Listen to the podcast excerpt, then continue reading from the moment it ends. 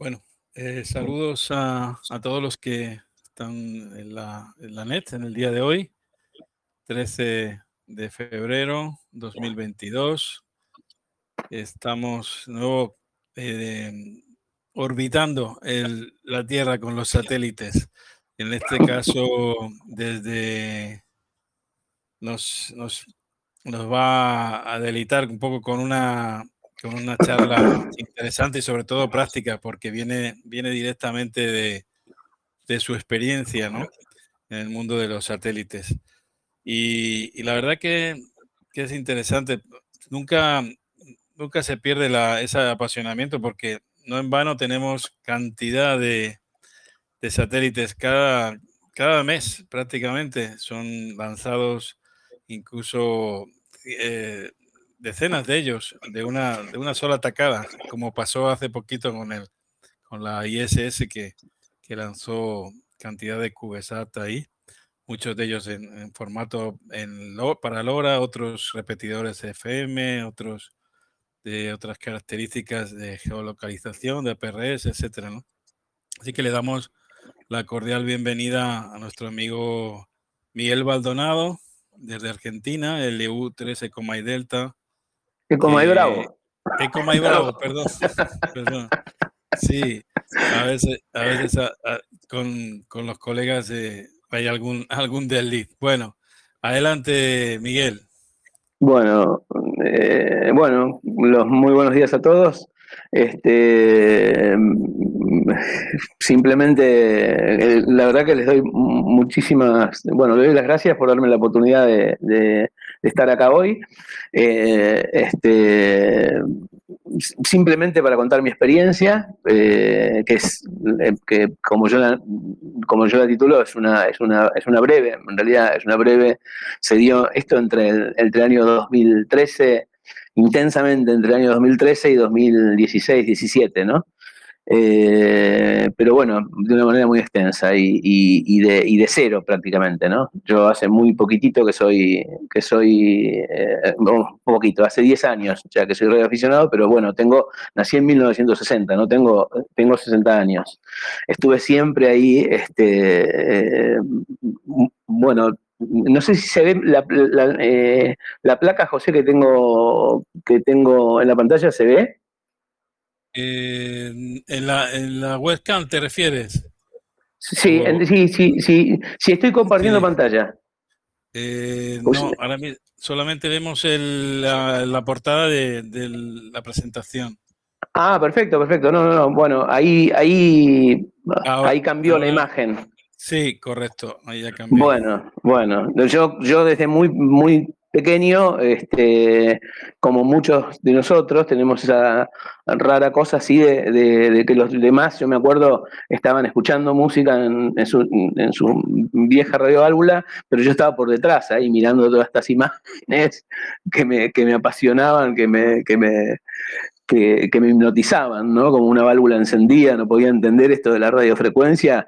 Era, era, un, era, un, era un mundo con muchos avances, eh, este, y afortunadamente lo sigue siendo, ¿no? Inclusive a nivel, este, a nivel satelital y de, y de radioaficionados. Y, y, la verdad es que me apasioné desde el principio por el tema de la electrónica, por cómo funcionaba todo esto.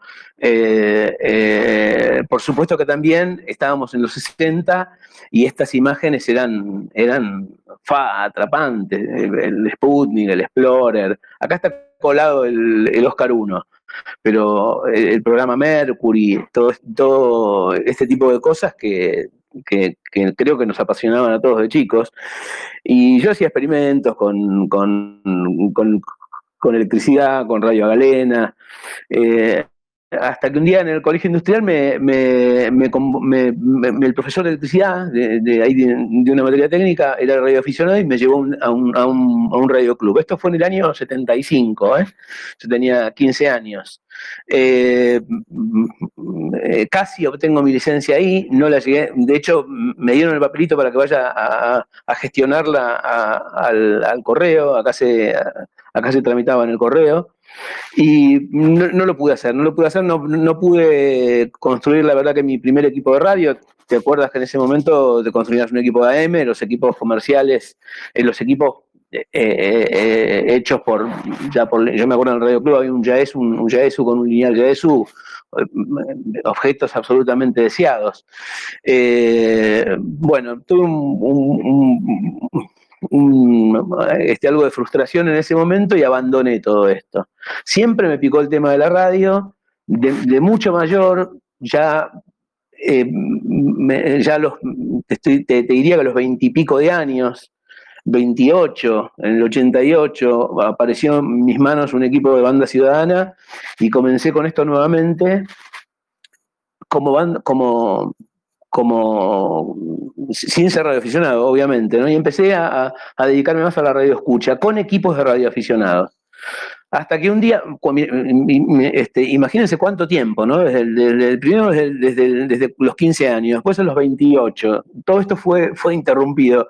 Y después recién, este, eh, recién decidí en el 2012 eh, eh, eh, ah, eh, recién en, esa época decidí obtener mi licencia de, radio, eh.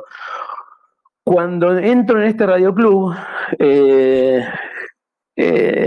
me di cuenta que, existían un montón de modos de modos digitales que yo no conocía. Yo hasta ahora la radio la conocía como, como telegrafía, que me daba pánico, esa era una de las razones por las cuales no, no hacía el curso. Eh, eh, y, conozco, pero además conozco modos digitales, como PCK31, en ese momento cuando yo, cuando yo estaba haciendo el curso estaba bastante de moda, estaba, este, estaba eso, había, había ya gente haciendo APRS, yo en ese momento contaba con estos dos equipos que, que tienen el JSU FTM350, que lo tenía como un Vivanda y un, y un, y un Handy su X8. Sí, José. En la época de APRS del, del packet, ¿no? Del, del packet sí, radio. Sí, sí, sí. Ya. Por cierto, hoy tenemos que conmemorar el día de, el día de, de la radio, ¿no? Que, que, coincide en este día, día 13. Se me olvidó hacer una, una mención. Eh, ah, y, y, tener en, y hay que tener en cuenta que tampoco existía el Internet tal como lo conocemos actualmente. Por supuesto, yo esa etapa de la radio no la... Claro, claro, totalmente, totalmente. Yo, yo comienzo en el Radio Club cuando ya existía Internet. Eh, eh, sí, la época de banda ciudadana todavía no. Eh, y, esa, y esa faceta, eh, o sea, como, como, como oncemetrista neto, no, por supuesto no conocía nada y, y tampoco hoy sabía que había eh, este, sistemas ya digitales que estaban, que estaban este, disponibles para los radioaficionados, como era el RTTI, el PAET. yo, yo en la época en que obtuve mi licencia ya estaba consolidado el tema de CIDIA PRS, eh, este, y, me empezó a interesar el tema, ¿no? Eh, me empezó a interesar esto de con un transmisor. Yo tenía estos equipos como, como handy de comunicación, sin saber que tenían capacidad para, para PRS, ya que no lo sabía, y entonces me empecé a interesar bastante por el tema. Esto, eh, este tema me llevó directamente paradójicamente, lo fundamental de la radio, que era para mí las comunicaciones por, eh, vía fone, eh, si bien las empecé a hacer y me empecé a desquitar, porque yo siempre tuve equipos de radioaficionado como radio escucha y como semetrista, pero nunca, nunca me intervine en las bandas, ni, nunca, nunca operé, eh, nunca operé por ahí, siempre fui muy respetuoso del tema de salir sin licencia y ese, tipo de cosas. Me desquité. Además de desquitarme saliendo en HF, en VHF, en todo, por todos lados, me, empecé a dedicar de lleno a, estas nuevas tecnologías que me empezaron a apasionar. la PRS tiene, tiene, además de esta, esta cosa fantástica de posicionarte en un, en un de geoposicionarte en un, en un este, para hacer experiencias, inclusive, armar un Digipiter, un eGate, eh, todo, todo, ese tipo que, de todo ese tipo de cosas que acá no, no estaban todavía, si bien hacía rato que hacía unos cuantos años que estaban eh, vigentes, sobre todo por el protocolo, usa el mismo protocolo del paquete de la X25, no, no, no había mucha data y había, y, había muy poca información al respecto. Inclusive los radioclubes te daban muy poca información.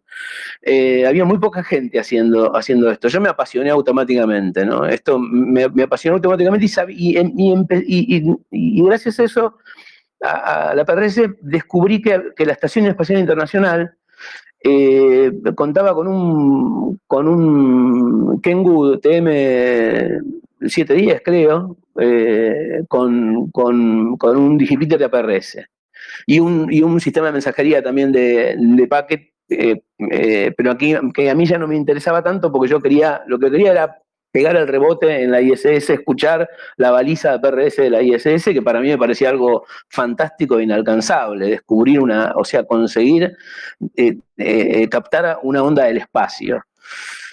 Esto me llevó a, averiguar sobre las antenas, encontré en una página, creo en una página española, pero es, un, es de un de un, mexicano, xilófono Eco 1, Mike Eco Xilófono.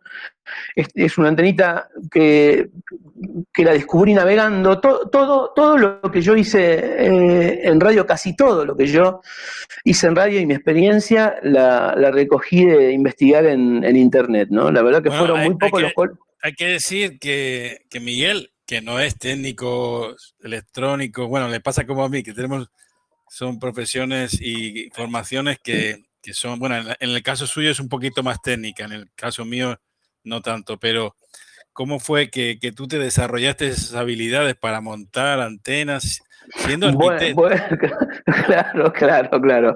Bueno, siempre fue muy hábil con las manos. Eh, eh, eh, si, recuerdas esto que te dije de chico, yo me, me, gustaban armar cosas, las pinzas eran, eran eran, este, eran cosas cotidianas, pinzas, alicates. Tuve una formación, hice un ciclo básico en un, industrial, después terminé en un colegio nacional, pero hice en un industrial que también me dio cierta, cierto manejo de, eh, de, este, de algunas cosas prácticas técnicas. Pero sí, era en lo, en lo que después, este, eh, después una teoría dura de la, de la comunicación de las eh, ondas electromagnéticas y todo eso era, era, una, era absolutamente, o sea, no sabía absolutamente nada.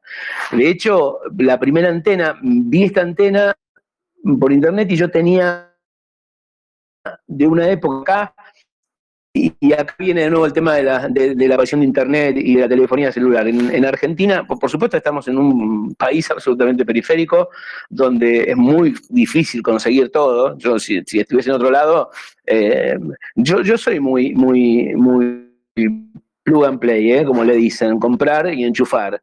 Eh, este, me, parece tan meritorio eso como y, también fabricarse sus cosas, porque de las dos formas hay que investigar después para poder hacer comunicaciones. Pero, eh, como te decía, en Argentina, con el advenimiento de, la, de, las nuevas tecnologías de comunicación, de la telefonía celular y de la, y de la, y, de la Internet, eh, las pocas fábricas que había de, elementos de radio ya habían cerrado. Creo que, inclusive en este momento, creo que queda frente una fábrica de conectores. Ahora hay un par de fábricas de antenas para que son radioaficionados, que están aplicando antenas para radioaficionados. Eh, de una manera muy, muy, muy... Bueno, este, en, este caso, en Argentina, digamos que, el, ingenio, el, ingenio, y la capacidad de, los radioaficionados es la que ha suplido un poco a, a, la, a, las fábricas, digamos, industriales, ¿no? A, y a las, los comercios industriales. Es por supuesto, por, por supuesto. Eh, dinos un poquito, descríbenos un poco qué tipo de antenas son las que, las que utilizaste en una primera un primer estadio de, tu hobby. Bueno, este tipo. Y, que, y, sobre todo, ¿qué te llamó más? ¿Por qué te recondujo más el tema de la radiodifusión hacia el mundo satelital? ¿Qué es lo que te llamaba más la atención o te llama? No, eh, esto, el, la PRS me vinculó directamente con el Digipiter de la ISS y eso me, hizo que quisiera este, contactarme con la ISS a través de APRS.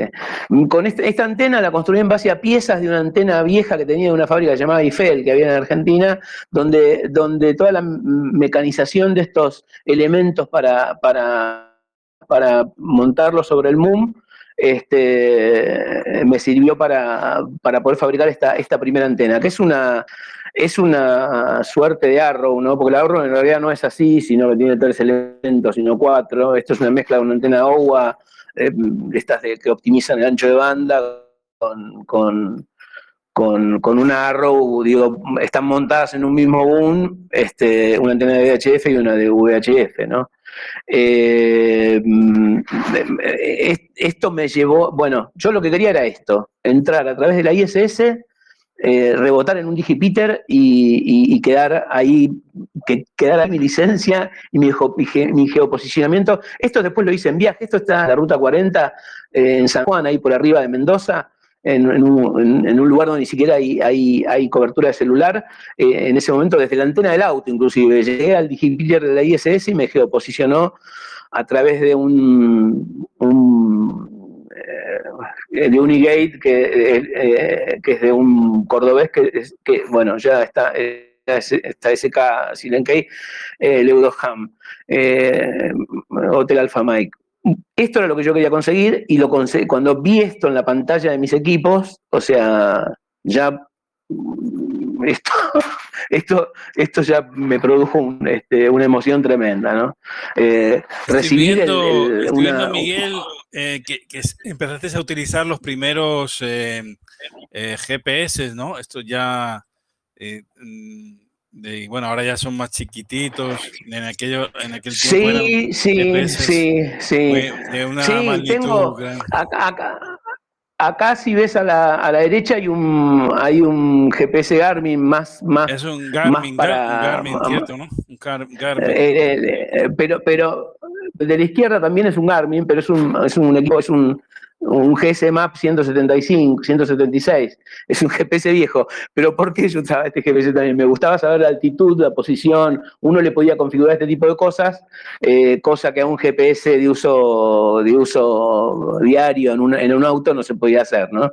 Así que me podía, podía montar este tipo de cosas que... Y los GPS los empecé a usar hace hacía bastante tiempo. Yo tengo, yo vivo en un lugar que se llama Tigre, en la zona norte de la provincia de Buenos Aires, eh, que, que yo tengo así metros en un río, un río grande, se llama el río Luján, que se está con el río de la Plata. Estoy en el delta del Paraná. Eh, eh, la cercanía de este, en esta situación me, ponía muy cerca de la náutica y los náuticos, sabes que eh, utilizan mucho la radio VHF, los, el, este, el GPS, eh, sistemas de cosonda, todas estas, estas cosas me sirvieron mucho también, ¿no? De, hecho, hubo una época antes de ser reflexionado que tuve un velero y lo tenía, por supuesto, con todo, con radio, con ecosonda, con, con todo lo que te imaginas, y, las interfaces, eh, era, era, bastante intuitivo como yo manejaba todos estos equipos, ¿no? Yo abría los manuales una vez que tenía algún problema, pero, pero si no, este, me manejaba con, tocando botones que me eran, eran amigables. Eh, pero ahora, ahora quizás los, incorporan dentro de los equipos, los GPS, aunque yo creo que no tienen la misma calidad y sensibilidad que estos que venían ya externos con una antena propia y son, real, son los equipos que incorporas en los handys. Este, este handy, este BX8, eh, tenía tiene un GPS externo, es un viejo BX8. Ya, ya el, el BX, el, el, el Yaesu, el FT1, el FT2D, el FT3D tienen eh, eh, incorporados GPS muy eficientes adentro. Realmente andan, andan muy bien. Andan muy bien. Eh, bueno, como, como, te decía, José, esta, esta, esta imagen de haber conseguido. Es más, una vez estaba, me levantaba a las 4 de la mañana para poner mi antena para agarrar un buen paso de la, de la Estación Espacial Internacional. Una de esas veces no estaba activo el Digipiter y escuché las voces de, de, los tripulantes que estaban recibiendo un módulo de carga en ese momento. Yo no lo sabía. Después conocí la página ISS Fan Club ahí te linkeaban a un cronograma de, las actividades de lo que sucedía en la ISS día por día y hora por hora, y en ese momento que yo estaba escuchando, estaban recibiendo una carga. Y yo recibí por el, micrófono de garganta de un ruso que estaba arriba, estaban hablando en ruso.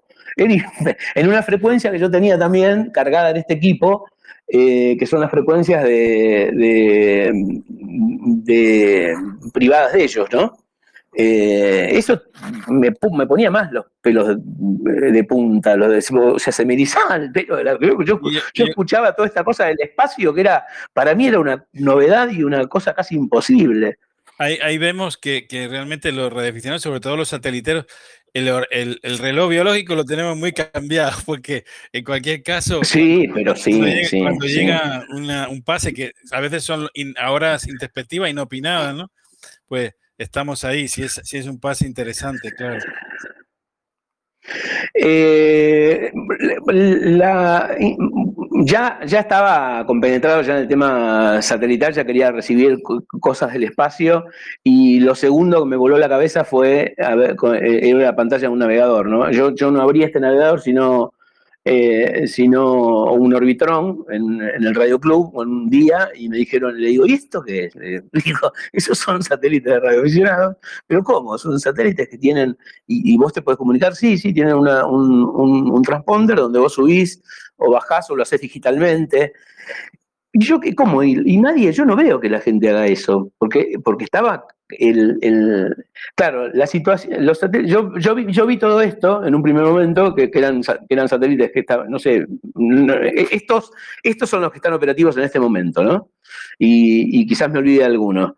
La situación, eh, cuando yo comencé a hacer satélites, porque, es increíble, pasaron, eh, eh, a ver, pasaron ocho años, pero parece que fuesen 80. En el 2013, cuando yo comencé, eh, estaba el operativo el Oscar 7 que había revivido, en un satélite que se, lanzó en el 74, eh, y, había revivido después de unos cuantos años, eh, se había apagado y había vuelto a, a resurgir. El FO29, el BO52, Mm, eh, estos ya, eh, Oscar 7, FO29, O52 eran en banda lateral, satélites en banda lateral.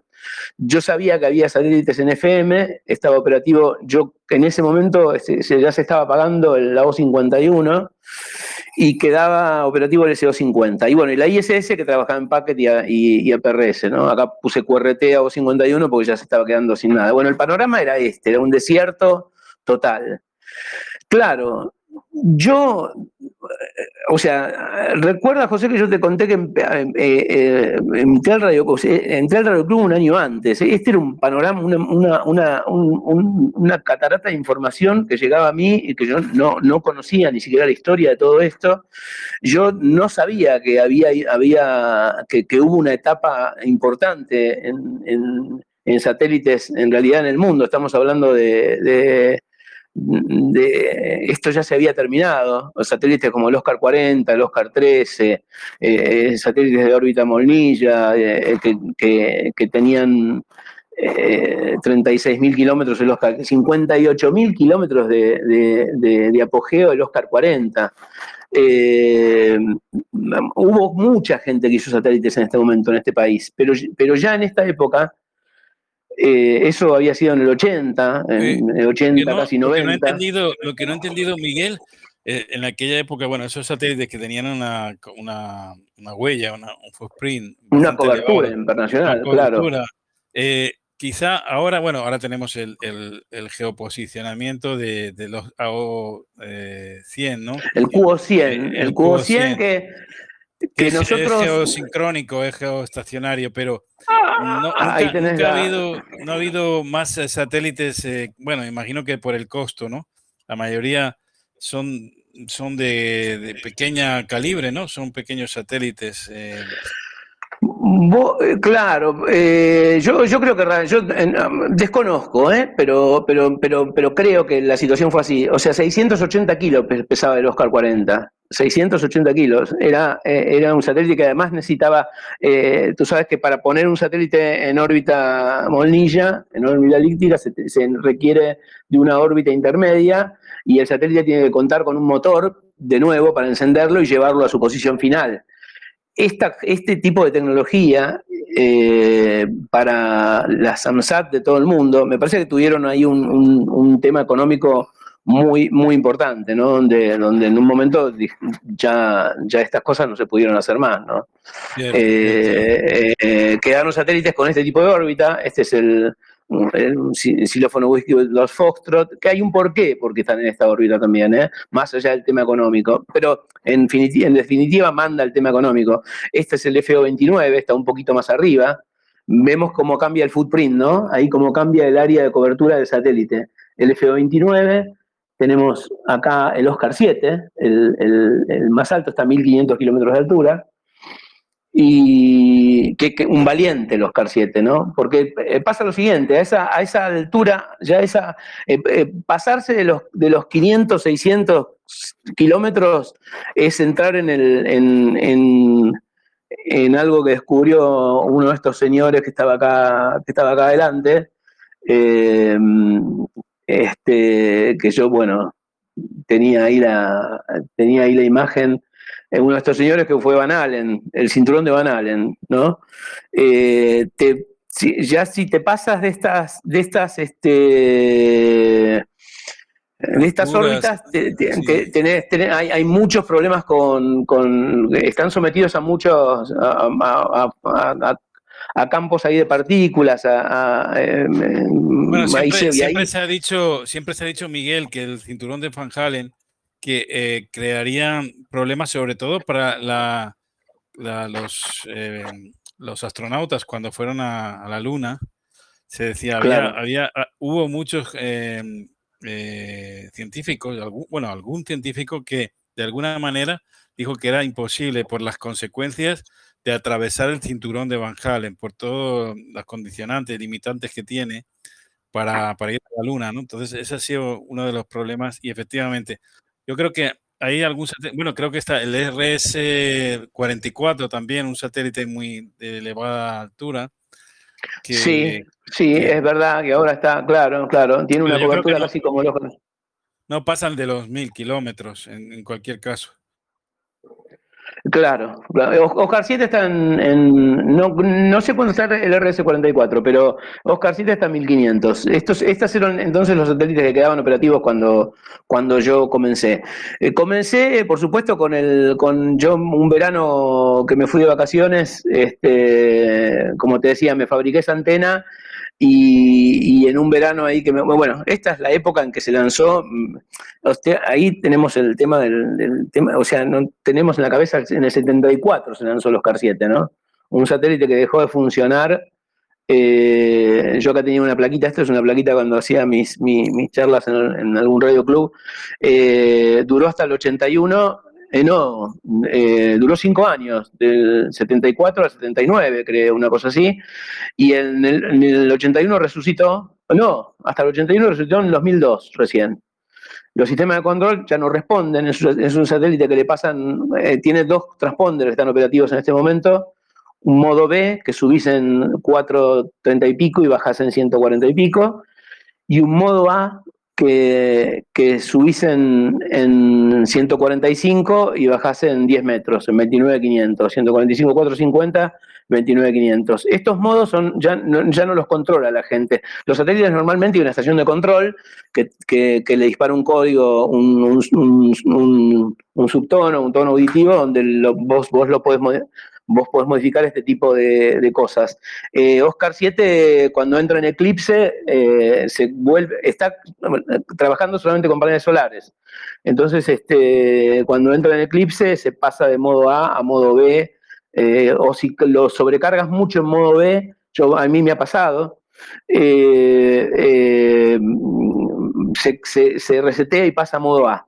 Y modo A es un modo, es un, es un reto también, ¿no? Porque este, es bastante difícil de hacer. Lo que es una pena, eh, Miguel, que, los satélites, no sé si trabajaste, los satélites rusos RS.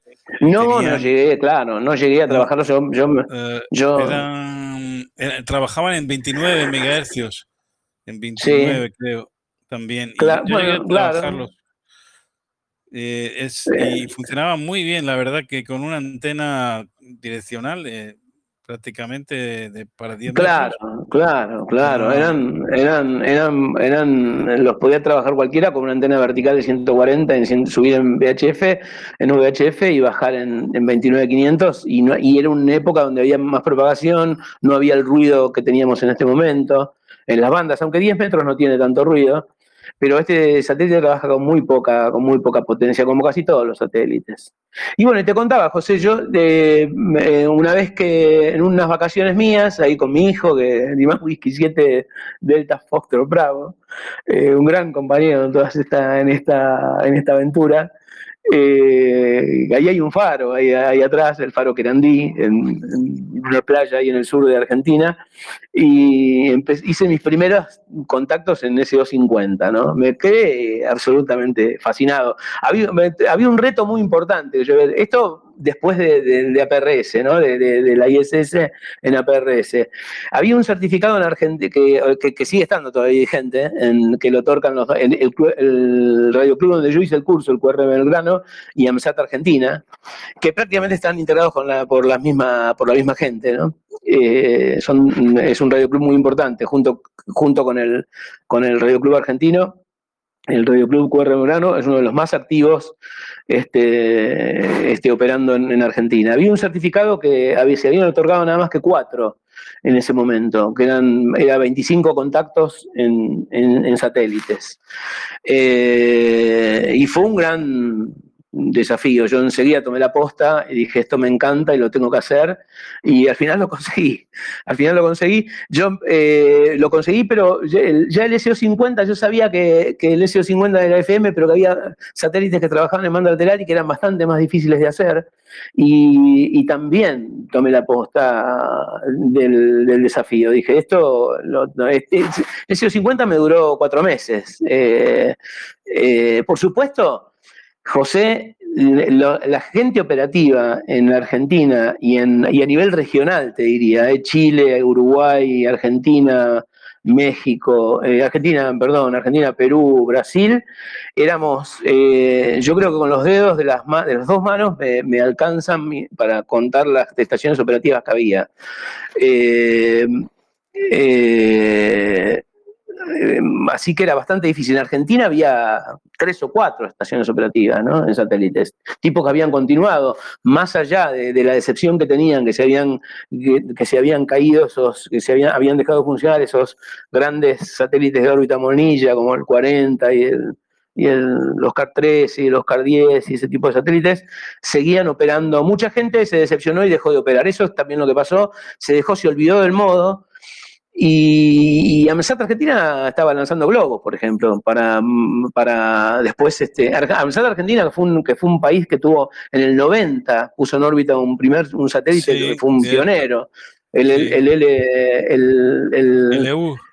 El, el, LU, el LU, acá junté unas fotitos, el, este, este, el LU Satuno, o LO19, Oscar 19. el Oscar 19, LO19. El, el, primero que tenemos acá, en un, en un satélite con una baliza de telemetría, una baliza de ingeniería de telemetría y, un, y un mailbox de, de, packet. Eh, acá vemos sus paneles solares, eh, esta foto de pero viéndolo, viéndolo, así, lo vemos tan, tan sumamente grande cuando vemos esas piecitas que caben en, en la palma de una mano, ¿no? Por supuesto, eh, eh, era, un micro, este era uno de los denominados microsatélites, era una cosa avanzada en ese momento. ¿eh? después me contacté con yo, Lima Unión 6 Delta, Delta, Delta Yankee Delta, Rubén Ferreiro, fue uno de los que, fue el que puso en marcha. Ahí, ahí lo que vemos ahí acá es un muleto que tenía de, la baliza de telemetría y el botón de encendido del, del LUSAT, que se usó para encenderlo. Eh, este es un. Eh, este, Rubén, es, eh, acá estoy compartiendo con él una. Nosotros, después por la pandemia se cortó. Los sábados en un radio club, el Radio Club Morón, hacíamos un boletín todos los sábados que duraba una hora y, éramos cuatro radioaficionados, entre ellos estaba, tuve el gran placer de conocerlo allá a Rubén Ferreiro y, y bueno, y tuve casi, tuve en mis manos estas cosas históricas, ¿no? Prácticamente.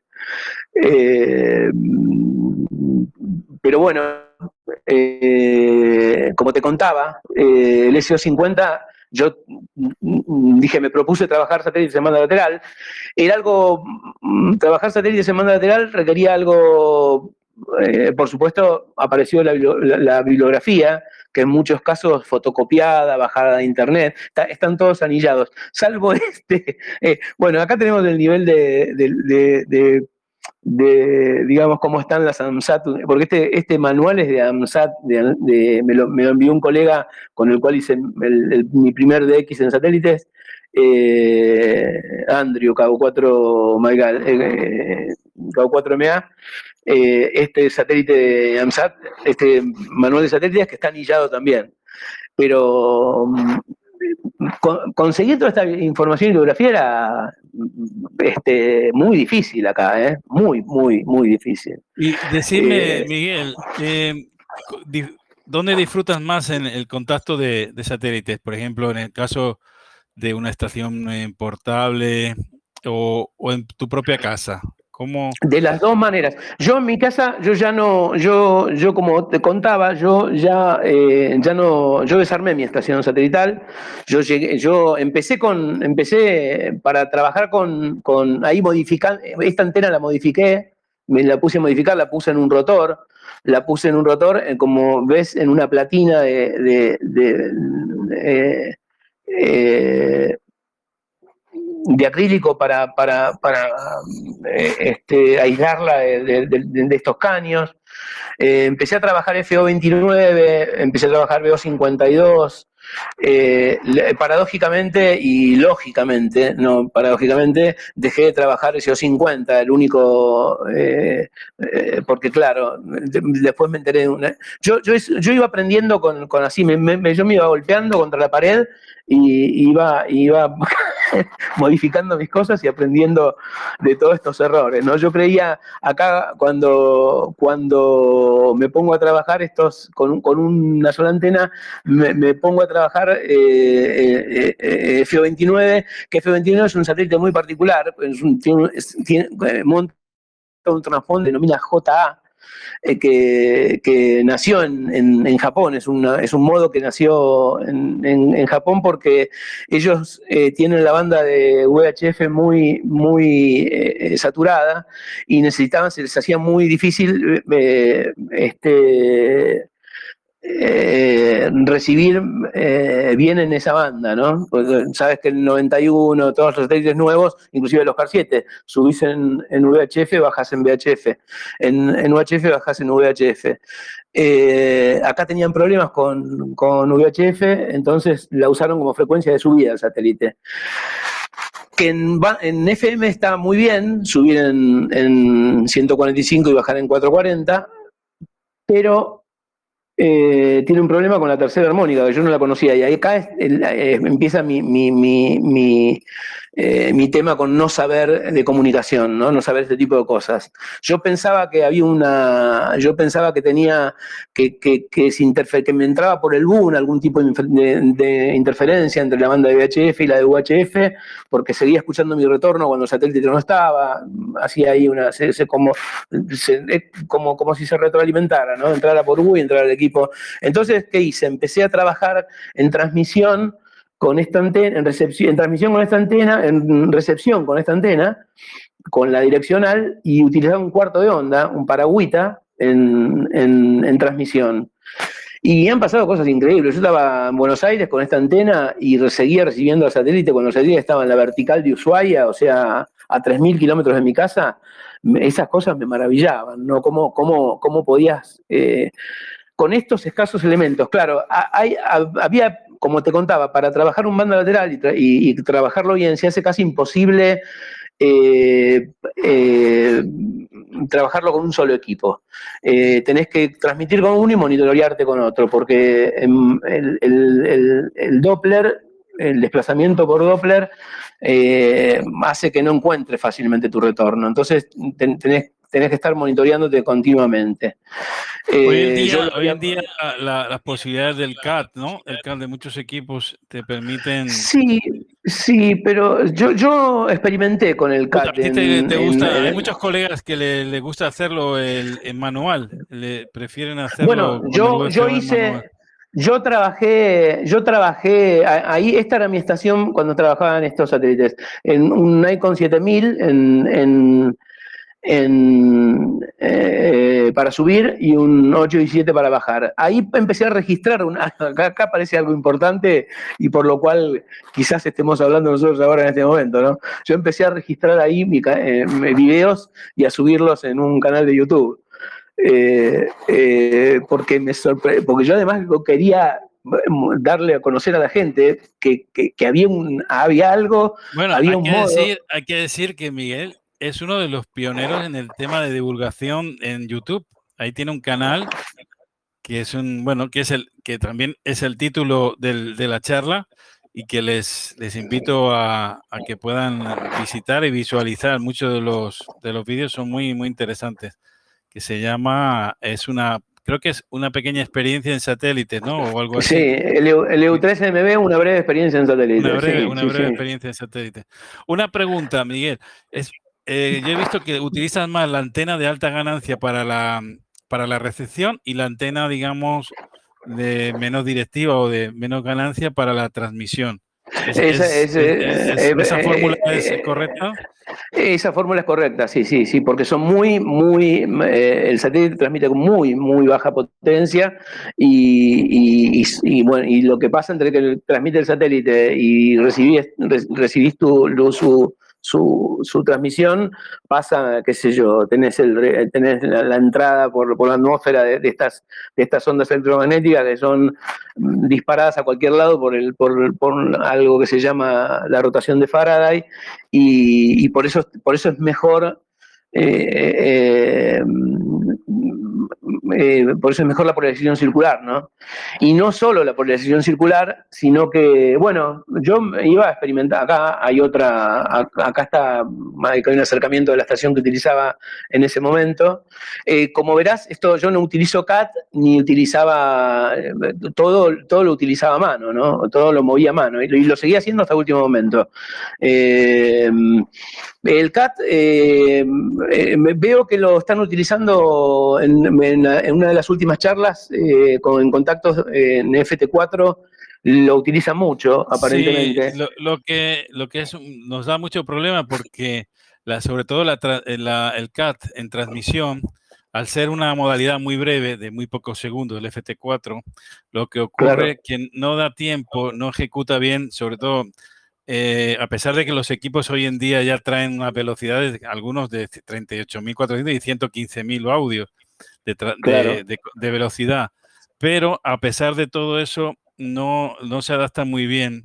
El, la transmisión es una modalidad que no está pensada para el mundo satelital, con, donde hay un Doppler. Entonces, claro, eh, se claro. Está, se, vamos a ver cómo se, realizan contactos, pero a veces eh, a veces patina un poquito, ¿no? Digamos la, sí, la sí, señal. Sí, ese, ese es, me, en fonía no me, me, fascinan todo ese tipo de cosas porque son, son, son, este, eh, son, este, como digo yo, son, son retos que uno toma y, y, y, es verdad, lo escuchaba al otro, al colega hablando, decir, eh, es absolutamente eficiente porque el ancho de banda que ocupamos es poquísimo, cuando un ancho de banda de modulación en, es lindo el contacto en fonía, es, es, lindo es. Escuchar, escuchar hablar, pero también está bueno eso de, de optimizar este, algo tan, tan, tan importante que es en los satélites, que es, que es este, la energía, ¿no?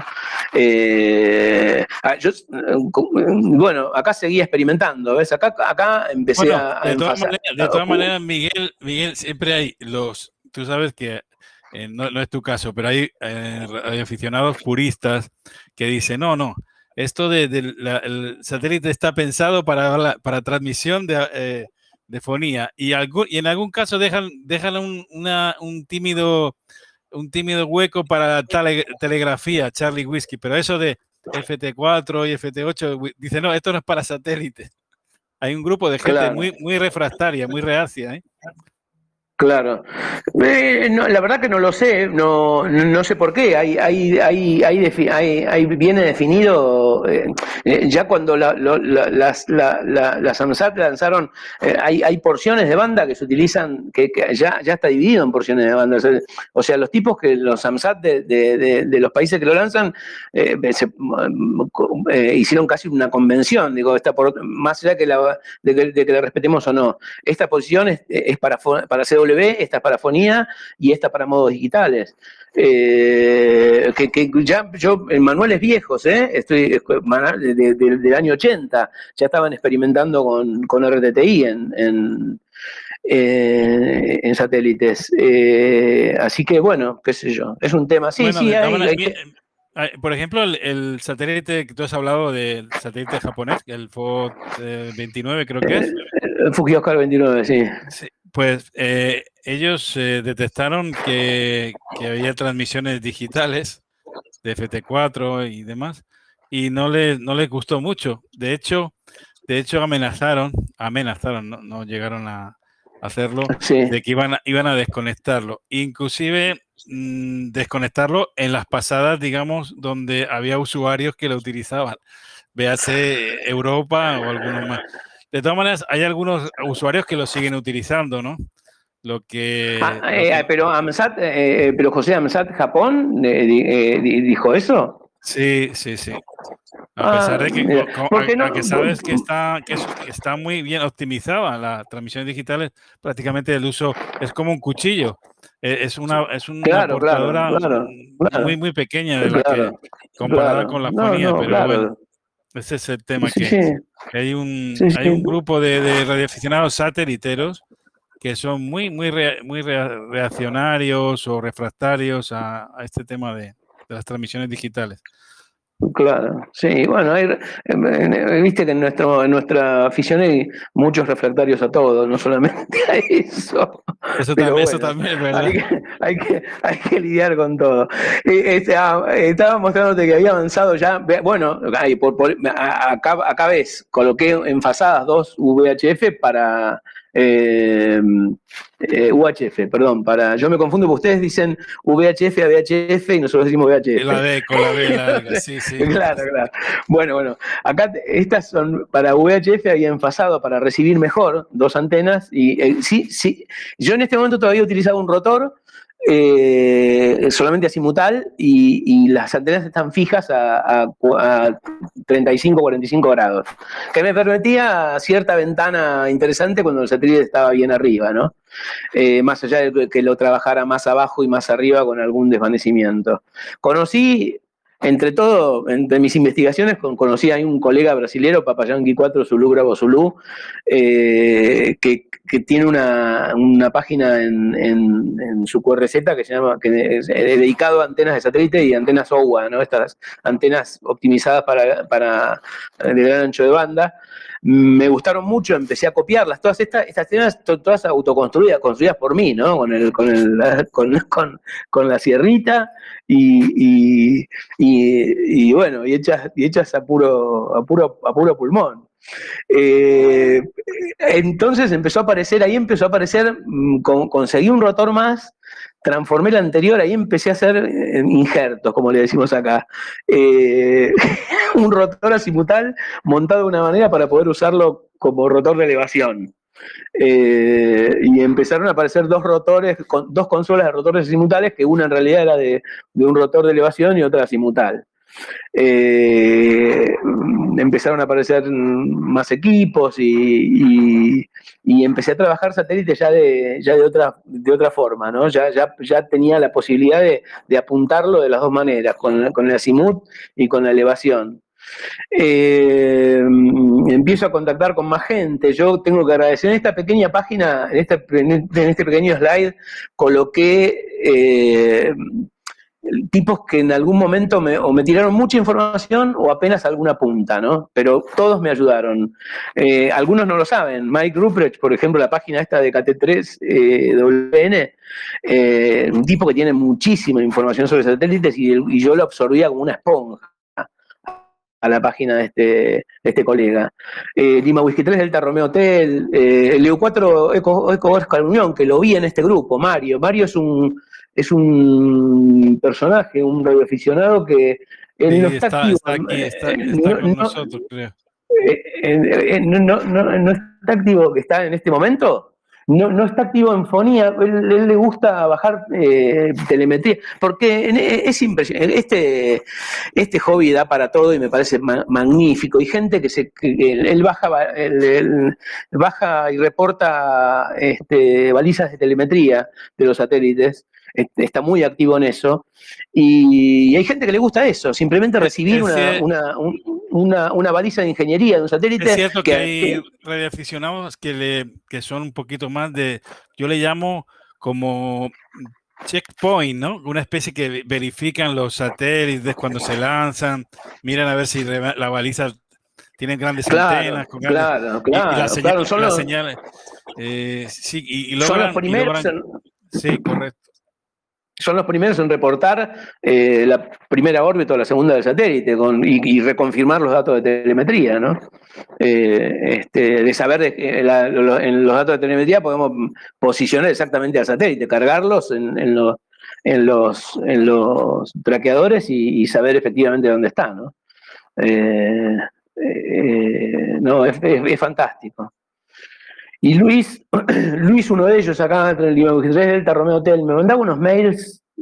Eh, Luis tiene un, eh, eh, es un radioaficionado acá de, la, de, Tandil, de la provincia de Buenos Aires, este, que, trabajó en su momento los, los, elíptica y siguió trabajando en estos satélites y ayuda mucho a los colegas. A mí me, mandaba mails larguísimos explicándome cosas que yo no sabía y que yo los leía apasionado como si fuera un libro. Dos Delta Papa Whisky, Juan Carlos, que es un radioaficionado de Mercedes que que trabaja con, con, antenas, con antenas verticales, satélites, y hace unos de X y, contactos espectaculares. Él maneja, es un telegrafista eh, este, muy bueno y hace unos y, y desde siempre está operativo y, realmente es una y además es una muy buena persona y, un tipo con el cual generé una amistad eh, este, que no, lo conozco personalmente, eh. estamos a 150 kilómetros de distancia o a,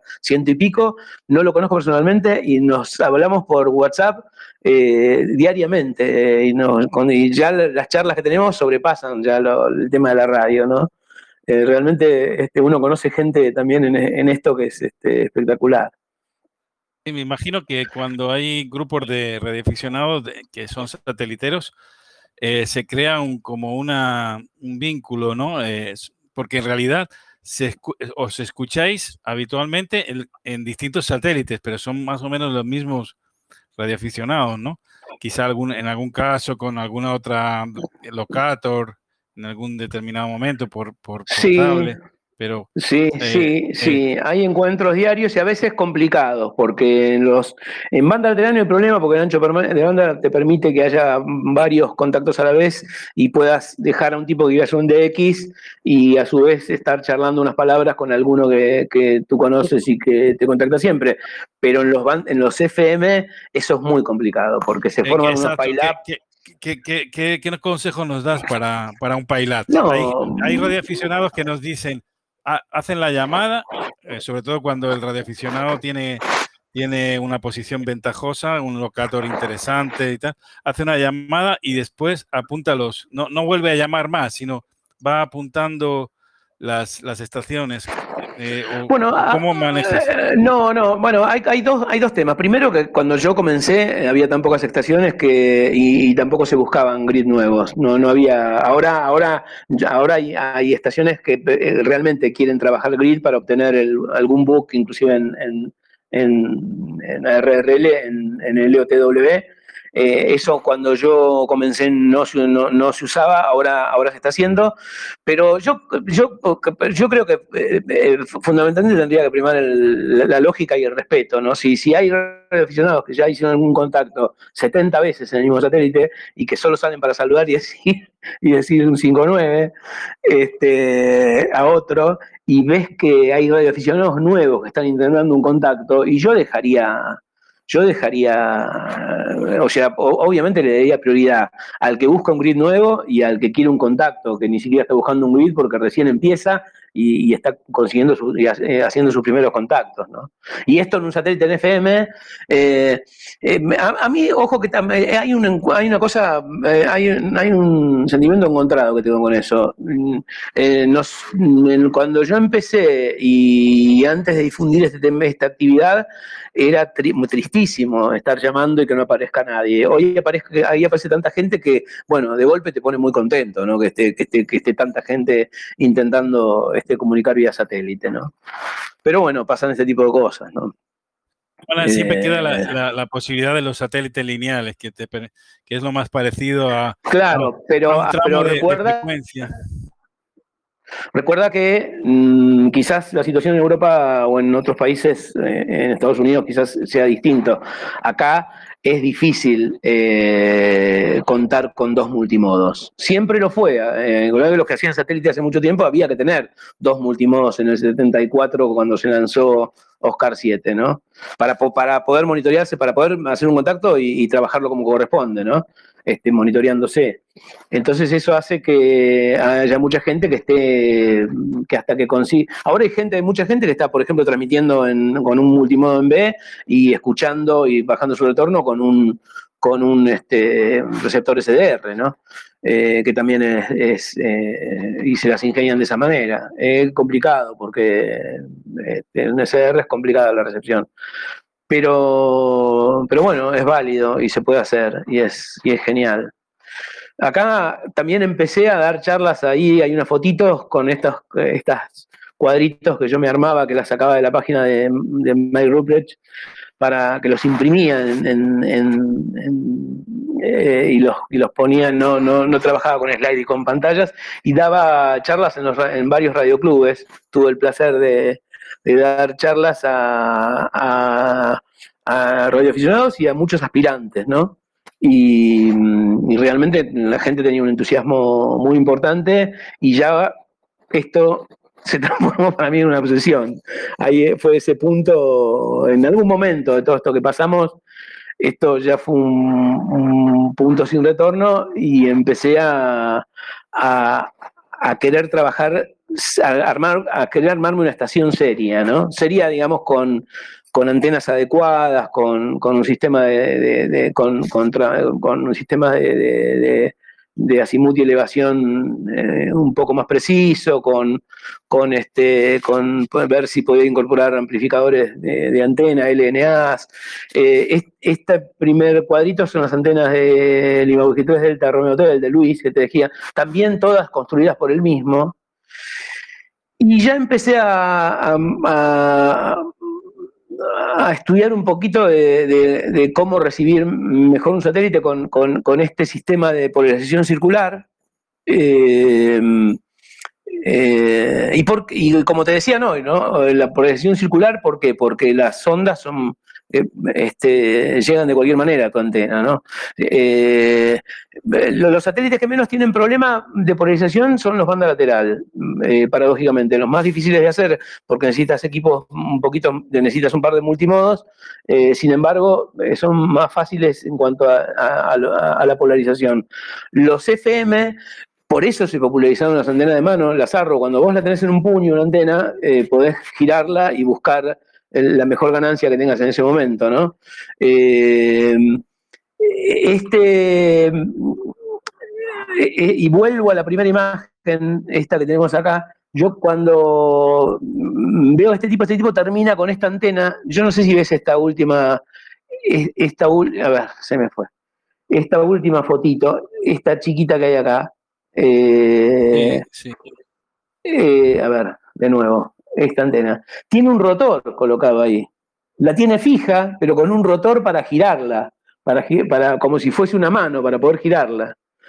Porque este tipo descubrió que un, el S50 o, eh, o el LOAU 51 llegó a, percibir eh, más de 30 cambios de polarización durante un contacto de, apenas unos minutos. Eh, por eso son más esquivos y por eso yo cuando coloqué mis primeras antenas fijas, tuve problemas para traer los satélites en FM. por este tema, ¿no? De la polarización. Y por eso son más fáciles de, son más fáciles de manejar con, una antena de mano. ¿Qué pasa? Con, una polarización, con una antena de polarización circular, eso se te soluciona. Eso se te soluciona porque porque eh, eh, estás al satélite lo puedes captar de, siempre de alguna manera. Miguel, que, me hacen por aquí. ¿Cómo? O, más sobre, sobre lo que es las antenas Arrow y todo este tipo de antenas que se llevan en ristre, ¿no? en el hombro a veces o, con la mano se, se manejan con un handy, ¿no? Inclusive un Baofeng, esto de 5 vatios.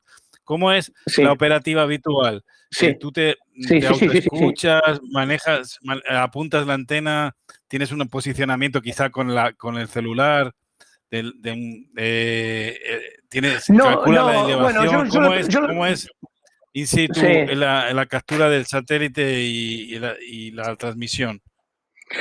Eh, hay, hay, muchas modas, hay, hay, muchos modos, hay, muchas muchas imágenes en, internet al respecto. Hay gente que se.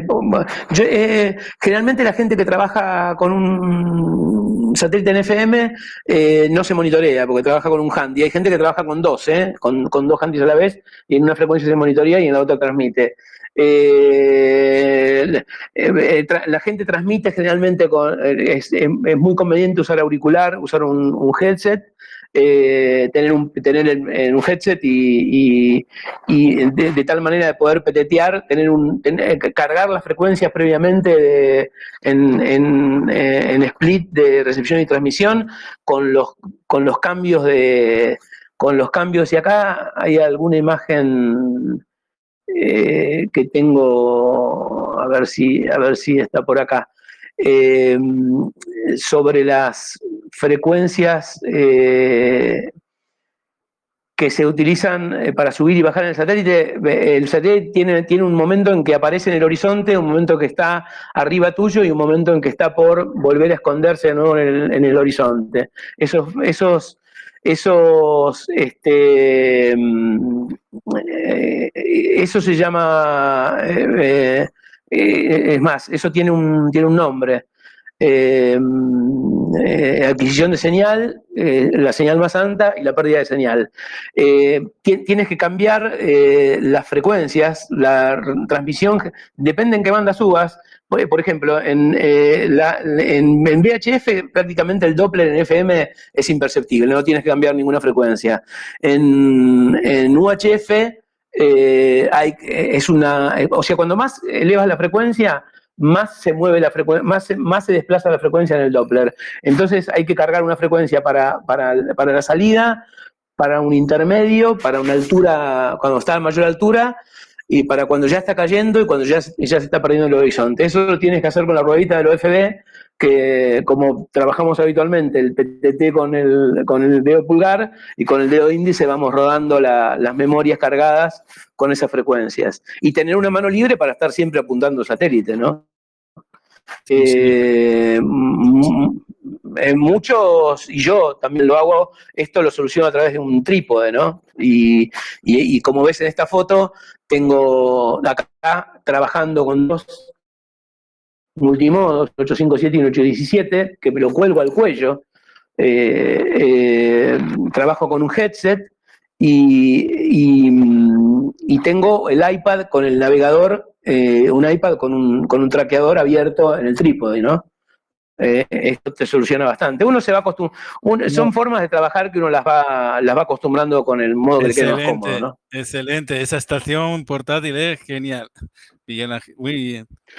Eh, eh, acá ya con, un equipo específico de satélites, que es el, 8, el 847, hoy hay equipos mucho más nuevos, y con una LK, una logarítmica periódica, una, una yo después me traje, bueno, en este punto que ya no tenía retorno, una vez hice un viaje eh, unas cuantas veces después viajé y, estas eran unas, antenas que me traje ya Arrow, ¿no? Ya, ya Arrow originales.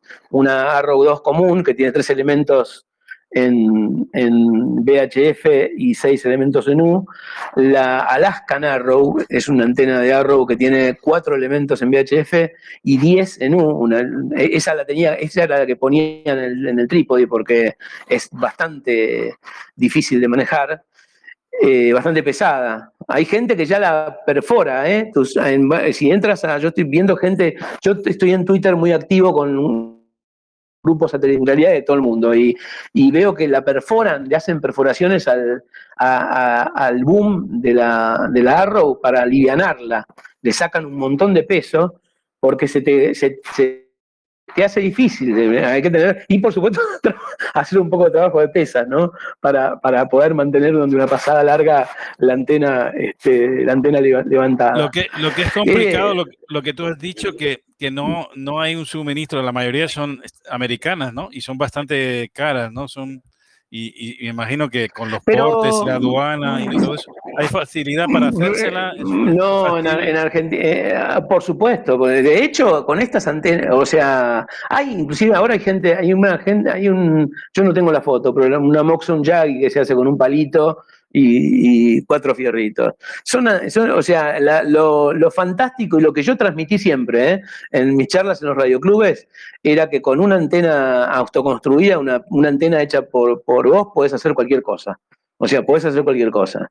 Eh, eh, así que no hay que, no hay, no hay que arrugar, acá como decimos, no hay, no hay que tenerle miedo a comenzar con una, con y hay un montón de planitos por todos lados de estas antenas, ¿eh? como, como para comenzar. Eh, eh, yo esta etapa la, viví con, mucha alegría, mucha intensidad y después, como te decía, quise perfeccionar el tema de las antenas, ¿no? Y, ya me empecé a fijar en, antenas importantes, en, rotores, en, este, amplificadores de señal y unos amplificadores de bajo ruido, estos que se colocan generalmente los buenos, eh, se colocan en el mástil para, para que baje la mayor cantidad de, para que absorban la mayor cantidad de ruido posible, ¿no? Es, importante tener un amplificador que mejora la, calidad de las comunicaciones. Eh, si quieres,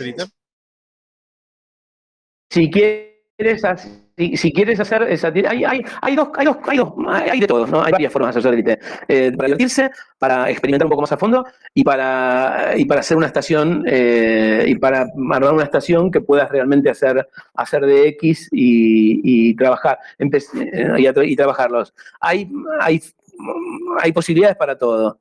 Empecé a ver equipos también específicos para, para trabajo satelital eh, porque si bien eh, esto, estos, si bien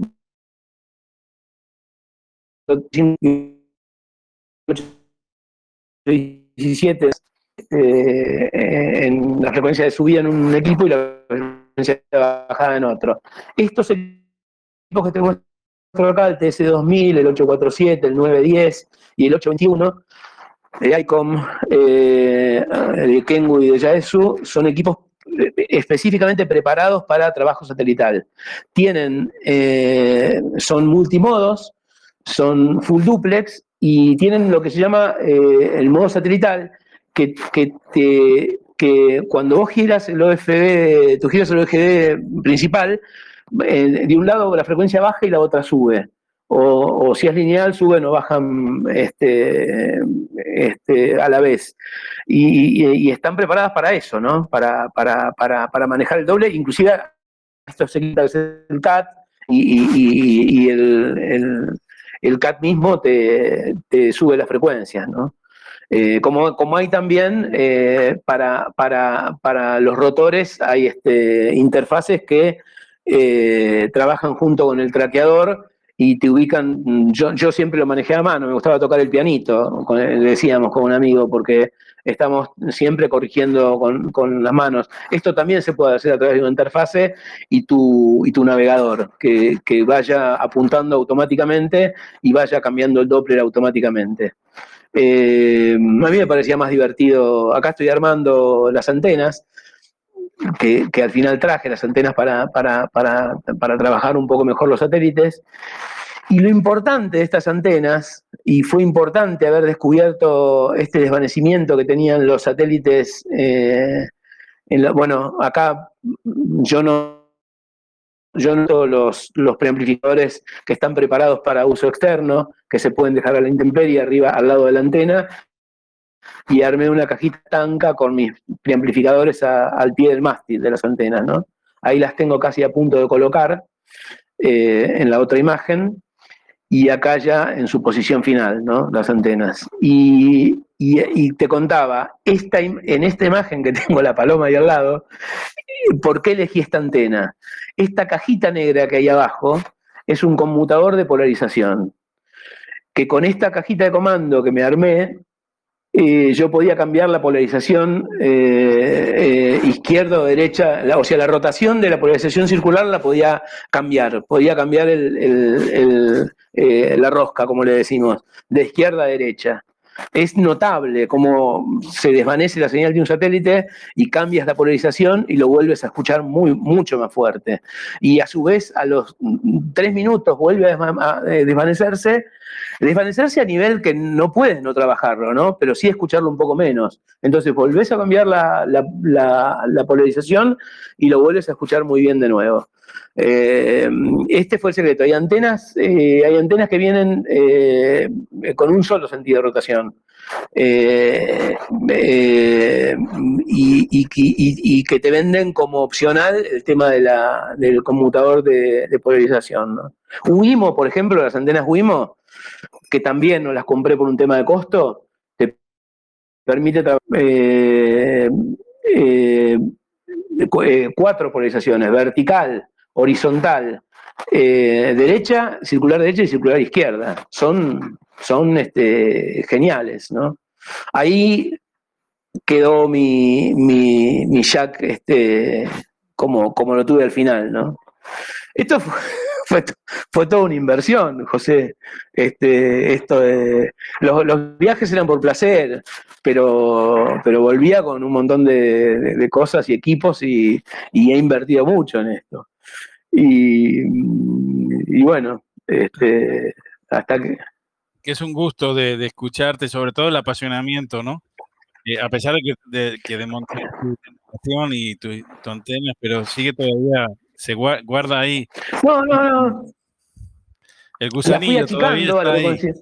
Sí, por supuesto, por supuesto. Yo, yo, yo no sé si, como ves, yo, yo me, me inclusive me ploteé, me, me dibujé en AutoCAD una escala completa porque los, los los rotores de elevación tienen muy, no tienen eh, elevación intermedia. ¿Por qué? Porque consideran que todo el mundo los utiliza con, con una interfaz. Entonces la gente no está mirando demasiado los. los entonces yo tenía que, ubicar más o menos a dónde estaban los. La, saber que entre los, qué sé yo, entre los 135 y los 180 estaban los 157 y medio de grados, ¿no? De, elevación. Y, me manejaba con esto. No, fue, fue, muy, fue muy interesante. La, lo fue muy interesante también, vos, me preguntabas, eh, yo disfruto muchísimo y acá estoy en, la Patagonia Argentina, eh, frente al glaciar Perito Moreno, trabajando satélites. Acá estoy en el campo de un amigo. Acá estoy en la provincia de Mendoza, en el sur de la provincia, en un centro de esquí que se llama Las Leñas, que a su vez descubrí el otro utilizar. Esto le gustaba a mi mujer, por ejemplo, ¿no? Secar la ropa en, ah, la antena.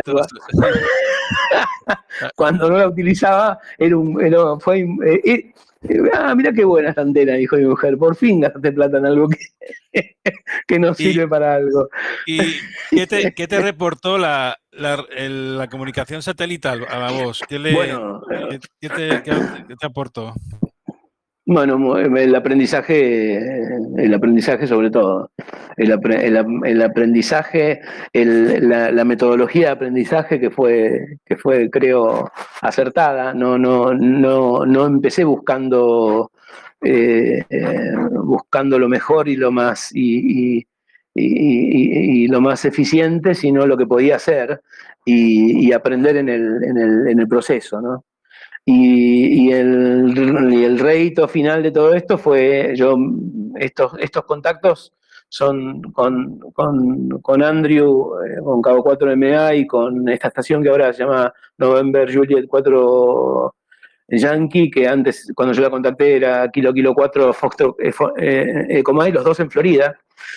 Los dos en Florida y fueron unos X con una, con ellos muy contentos porque no habían hecho nunca nunca habían contactado con Argentina, son chicos muy jóvenes que, tampoco vivieron la etapa de los, de los, de, los, eh, me imagino yo, de los de los satélites en órbita elíptica, donde estos contactos eran, eran normales, porque por, por, por los footprint, por la capacidad de esos satélites. Y acá, como, como veíamos al principio, el Oscar 7, mm, bueno, acá está, ¿ves? El Oscar 7, yo, mi punto, ahí me ves, es el punto rojo, es, mi estación y esa es Florida, el lugar donde estaban, donde estaban estas dos estaciones. Eh, casi cuando, es fantástico, porque casi cuando ellos, cuando yo lo estaba perdiendo, con los últimos grados eh, ahí comprendí también, eh, todo esto está registrado en el canal de YouTube, hay videos donde están con, yo este, comprendí el valor el valor del último grado de elevación, que uno lo, desprecia cuando, ah, no, ya está muy bajo. No, no, no. Yo he hecho contactos eh, en, en, DX cuando, y son los, y así se hacen los contactos de DX, cuando uno tiene los, está en los últimos 5 grados y el otro está en los primeros 5 grados, donde empieza a ver el satélite, ¿no?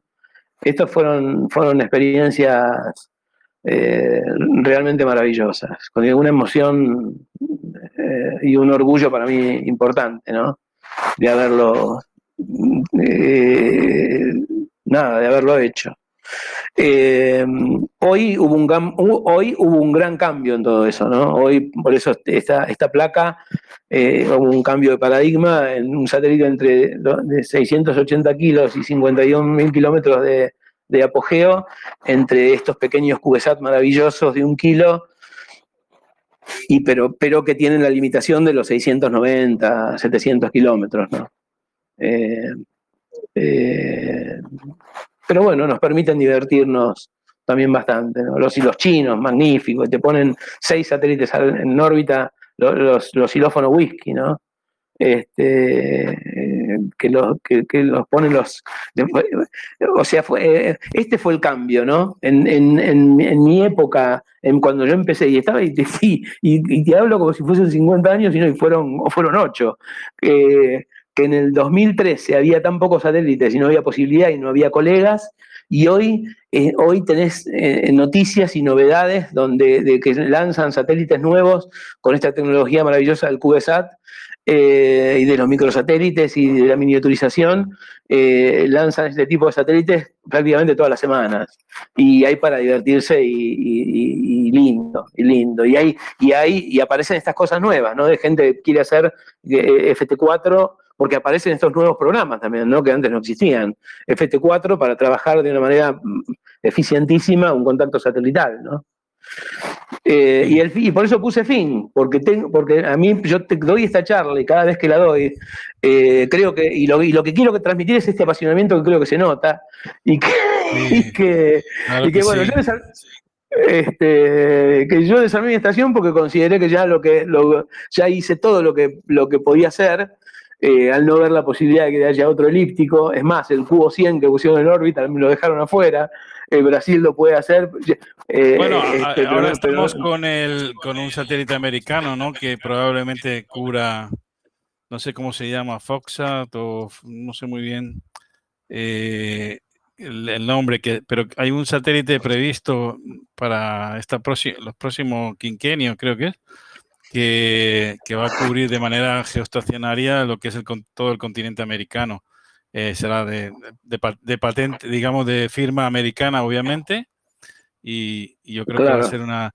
Y bueno, y estamos esperando que tenga cierta cobertura aquí en las Islas Canarias, eh, que se prevé que también.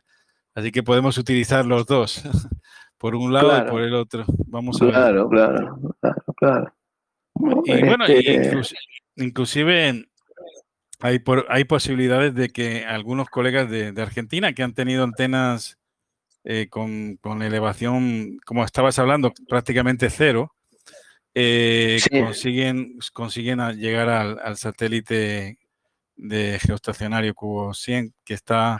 Eh, sí, sí, sí, si estás en misiones, este, creo, que, creo que alcanzas. También requiere una tecnología que, como contábamos hoy, también si, si tener dos multimodos en este lugar se, transforma en algo bastante difícil. Imagínate trabajar en 2,4 GHz y, he visto, he visto Miguel, que tenías alguna antena, bueno, bueno, creo que era del otro, de otro colega, en una de las antenas que nos mostraste, había una antena de 2,4. Ah, eh, el colega LU2, mm, no recuerdo. No, recuerdo no, no, no, esto, eh, esta, estas antenas. No, había una. ¿Esta placa? Eh, no, polarización. Ah, bueno, este, este, este es. Este sí. Una, circular que llevaba como tres, era autoconstruida, y, y en una de ellas se veía, había señalizado. Sí, Sí, no, claro, claro, claro. Sí, sí, sí. las antenas de, mm, de, Luis, de Lima Whisky 3 Delta Romeo Hotel, eh, yo, yo, las puse acá en el. Cuando. Eh, acá. Estas, estas. Porque Luis es una pasión. Luis, eh, Luis, Luis es un tipo que sabe muchísimo, pero además trabajó y, y estas frecuencias altas las tiene eh, Luis sabe mucho, eh, no es un improvisador, no es como yo, digamos, que soy, soy un advenedizo improvisado en esto, pero Luis trabajó profesionalmente para móviles satelitales de, televisión y radio. Y entonces es una, eh, son bandas con las que se a mí este, está, estuvo en contacto, inclusive más, ¿no? En 10 GHz, en, 5 GHz.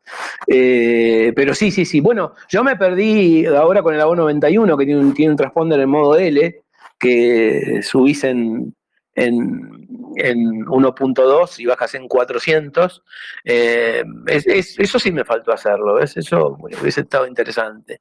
Pero bueno, yo no, yo no descarto la posibilidad que en, los próximos años haga un viaje y, me, comience todo esto de nuevo, ¿no? Me o sea, perfectamente posible que me, que me traiga una y, que mejore un poquito el tema, me traiga unos Wimo y me traiga unos, unos, unos, amplificadores, unos, unos cunes. Estamos hablando de, cosas buenas y, y, bueno, qué sé yo, siempre, siempre queda siempre queda eh, la esperanza y, poder este sí yo creo que te vamos a rescatar y poder seguir, y sigo sigo ojo ojo José que yo sigo operativo yo tengo mi, mi LK que no, la tengo ahí no, no me voy a desprender sigo con mi 847 que en realidad me gustaría tener un icon nuevo en cualquier momento pero mm, afortunadamente se habían dejado de fabricar los equipos los equipos eh, con transponder para radioaficionados. Estuvieron evaluando en dejarlos de fabricar, ¿eh? porque el modo se había terminado. Y, con este resurgimiento apareció ICOM, que con el, no sé cómo se llama, el 9, el, último equipo que es BU y tiene 1.2. Eh, bueno, ICOM nunca dejó de fabricar el, el IC 9000. Eh, que también, 9100. El 9000, el 9000, el, sí, creo que 9100. El 9100, exactamente, claro, que, que, manejaba transponder, eh, satélites y tenía 1.2 gigas, ¿no? Tenía, tenía esa frecuencia. Bueno, ahora afortunadamente este, están reviendo, de hecho, este, ICOM sacó uno de sus últimos equipos, es, un, es, este multimodo satelital, ¿no? Este, realmente es, un, eh, es una buena señal. Bueno, vamos a pasarle el cambio a, los colegas, a estaciones y amigos que, se encuentran por acá en, directo. Estamos en directo desde Argentina y las Canarias. Si algún colega quiere, bueno, que me, lo, me lo indique, tiene una opción ahí, dándole clic para poder hablar y le paso la palabra. No sé si ahí veo algunas estaciones de Argentina, de España y otras no las identifico, pero bueno, eh,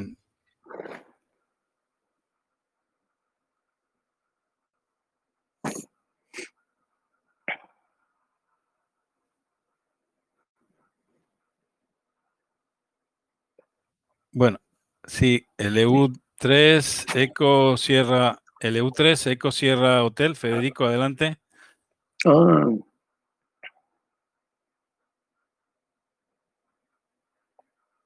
Dima Whisky 3 Eco Sierra Hotel. Adelante, Federico.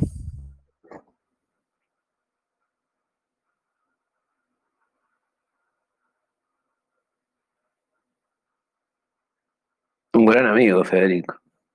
Sí, bueno, ya, estuvo con nosotros con un tema. por cierto, el próximo, el próximo. Yo estaba un ídolo mío, Federico. Yo estaba haciendo el curso de radioaficionados y él estaba eh, haciendo sus primeras entradas en un blog interesantísimo que tiene, que se llama Un radioaficionado del tercer mundo. Y yo disfrutaba tanto ese, de ese blog que este, nada, después nos conocimos. Yo lo descubrí también, es, la verdad que es interesante y, le da una perspectiva y una, visión de la radioficción, pero muy, muy, muy divertida e interesante. En cualquier caso, bueno, decirles que el próximo NET también vamos a estar mm, hablando de satélites, pero en este caso del mundo de la PRS, que ya nos ha hablado que fue, digamos, la espoleta que inició la, la, afición por el mundo de satelital. Vamos a hablar de, la PRS en sus vertientes, tanto con los nuevos equipos que te permiten la comunicación satelital, la PRS, como equipos de digitales que también traen ya PRS y sobre todo desde el punto de vista práctico, cómo configurarlos, cómo poner la baliza, eh, qué tipo de satélites son más interesantes, antenas, en fin, un poquito cómo, cómo poder eh, visionar eh, nuestra baliza, como ha hecho Miguel, dentro de una página prs.fit, etcétera, etcétera, ¿no? Bueno, no sé si parece que tenía algún problema. Hola. Federico, sí, ahora sí. Adelante, Federico. Ah, ¿qué tal? Disculpen, tenía un problema con el micrófono. Miguel, no, simplemente saludarlo a Miguel, un gran amigo, este, que debe estar muy triste porque eh, con esta charla rompió su, costumbre de, hacer asados para la familia. Seguramente lo comentará. Eh, no, nos ha dicho nada, ¿eh? De, eso puede dar una charla también. De eso puede dar una charla, ¿eh? Sobre, sobre, el asado argentino de los domingos, una tradición. Y bueno, pero todo, todo sea por, por, por, por este. No, no está este, mal, este no está una, una, un asado argentino. Eso, eso, es, eso, es, eso es palabra mayor, ¿eh? Y sobre todo, sobre todo después de un buen asado, buen, hacer ahí como uno, unos choricitos argentinos, ¿eh? parrilleros ahí, y sobre todo también una, o, una, ¿cómo le llaman? Una empanadas también súper deliciosas, por cierto, la Argentina. Y después, y después, una tarde, después una tarde de, radio también, de captura de satélite también, en el campo. Eso sería la, la, la, foto, la foto ideal, ¿no? Perfecto, simplemente eh, saludarlo a Miguel. Este, gracias, Federico. Agradecer por todos los, conocimientos que siempre de manera desinteresada comparte a todos los que lo quieren escuchar. Un abrazo a todos. Gracias, Federico. Un gran abrazo. Ok, bueno, no sé si alguien más quiere participar. Eh, tiene, tiene la palabra, bueno, sobre lo que hemos hablado anteriormente o cualquier otro tema. Bueno, en principio, pues nada más, si no. Si no los, he dejado, los he dejado eh, callados a todos. Bueno, ah, eh, hay, muchos, muchos colegas que, que no, quizá no, no quieren eh, participar porque piensan que, pero su pregunta o comentario o simplemente su presentación no, pero decirle que todo, es válido. Cualquier, cualquier colega siempre tiene su. Yo, eh, una, de las, como te contaba José el otro día, una de las, yo no tengo muchos suscriptos al canal de YouTube, pero lo que me llama la atención es la cantidad de gente que entra a ver los videos y la cantidad de comentarios que recibo de todo el mundo, ¿no? Eh, y preguntas. Eh, mi, canal está ahí y respondo eh, siempre lo que me preguntan y, estoy para, para, para, para, lo que necesiten también, ¿no? QRD, ahí para cualquier duda o, pregunta que necesiten. Bueno, y decirte, Miguel, agradecido sobre todo por, por tu apasionamiento que me lo has contagiado y también por, eh, por, estar siempre atento a cualquier eh, comentario, cualquier eh, iniciativa. Eso mm, tengo que agradecérselo a, Federico también, que me, me, invitó a conocerte y la verdad que ha sido un éxito el, el encuentro y, y, sobre todo la capacidad que tienes para poder compartir, como dice Federico, que no todos los sateliteros tienen esa virtud, es, complicado. Hay, muchos que dicen, no, yo, yo me he hecho esta antena y esta antena, este, este esquema no lo voy a compartir porque esto, esto es para yo... Eh, fueron miles de muros, como ese fueron miles. Por eso, por eso eh, eh, fue, fue, una de las razones por las cuales abrí el canal de YouTube y me puse a dar de cara rota, José, porque realmente un tipo que no sabe, pero simplemente quería transmitir mi, mi experiencia, no dar clases de nada. simplemente contagiar en los radios clubes eh, esta experiencia mía, eh, pero fue ese tipo de cosas, ¿no? El, encontrarme con paredes de ese tipo que, que, eh, realmente me motivó a hacer, hacer esto, ¿no? Ah, tenemos a otra estación argentina, Sergio. El Eudó Fostro Sierra Charlie, adelante. Oh, el micrófono lo tiene abierto. Un gran amigo, un gran amigo, un amigazo. Adelante, Sergio.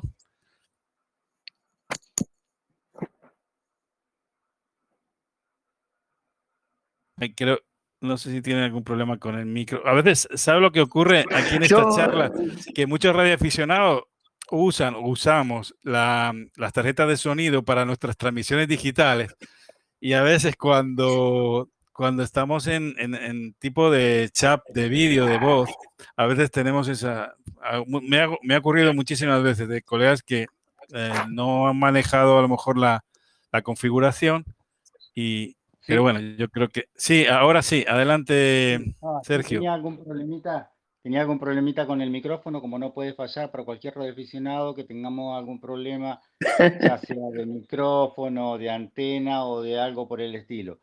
Este, muy buenas tardes, por acá por Argentina. Quería solamente saludar a, usted y a un gran, gran amiguito Miguel, este, el de Coma de Bravo felicitarlo a los dos, a ambos, y este, agradecer públicamente. Miguel ha dado una mano muy grande a todos los radioaficionados que quisimos empezar eh, allá hace muchos años, en el 92, perdón, 2002 aproximadamente, que yo quise comenzar, no encontraba em, información por ningún lado y di con los videos de Miguel y gracias a eso, bueno, eh, empecé con el tema de satélites, aprendí muchísimo.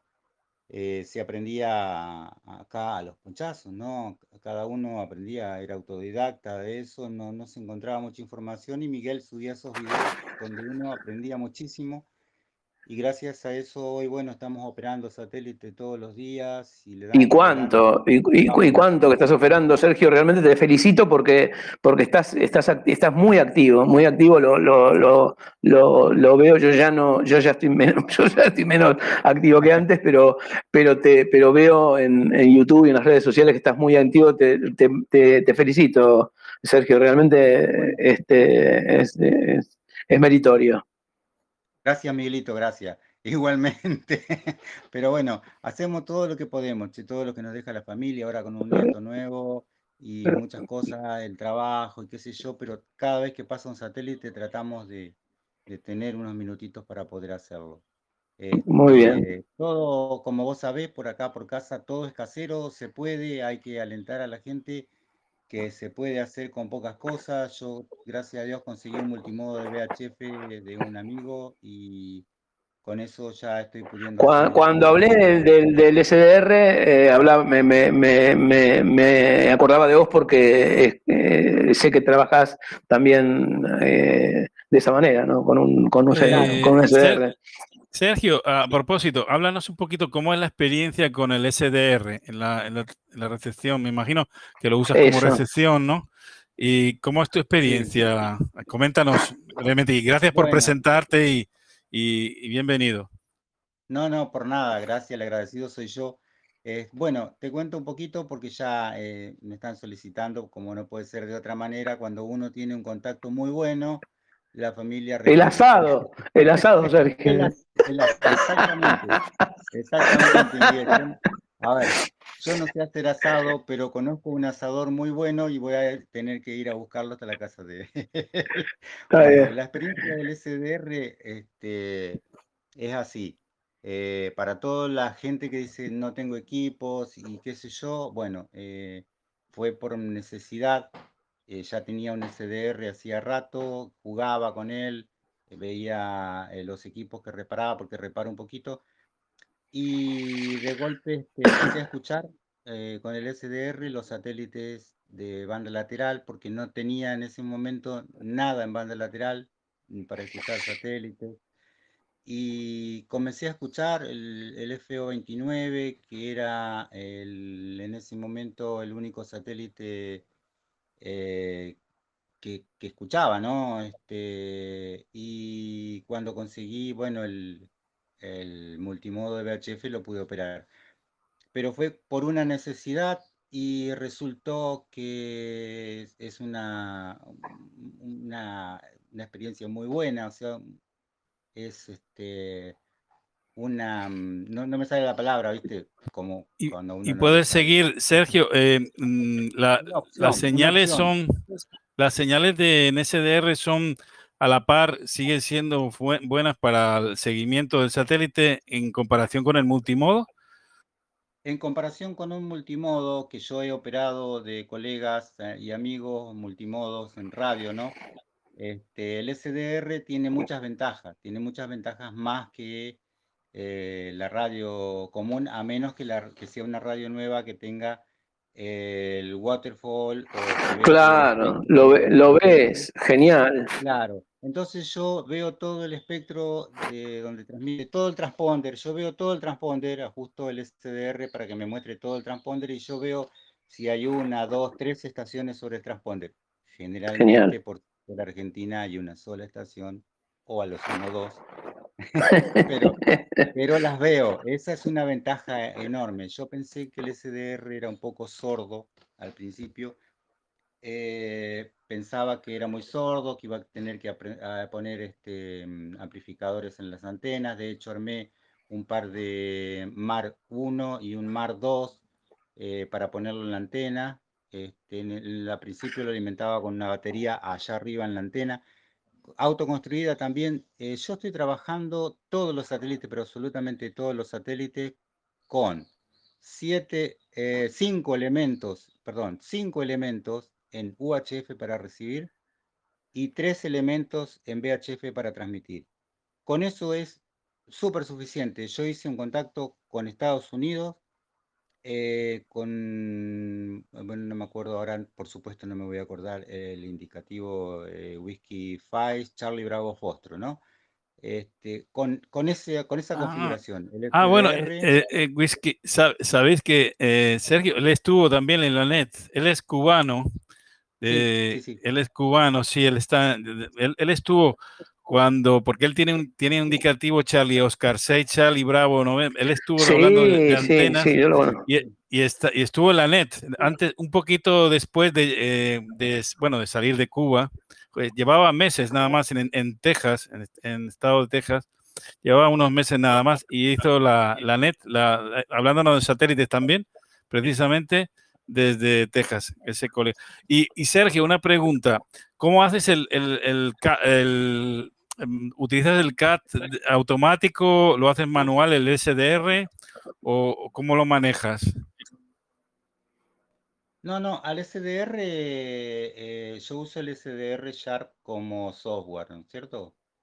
Y, y, lo manejo con el mouse, o sea... Cliqueas en el fold, en el fold en, en, la cascada, en la, en la frecuencia que recibes.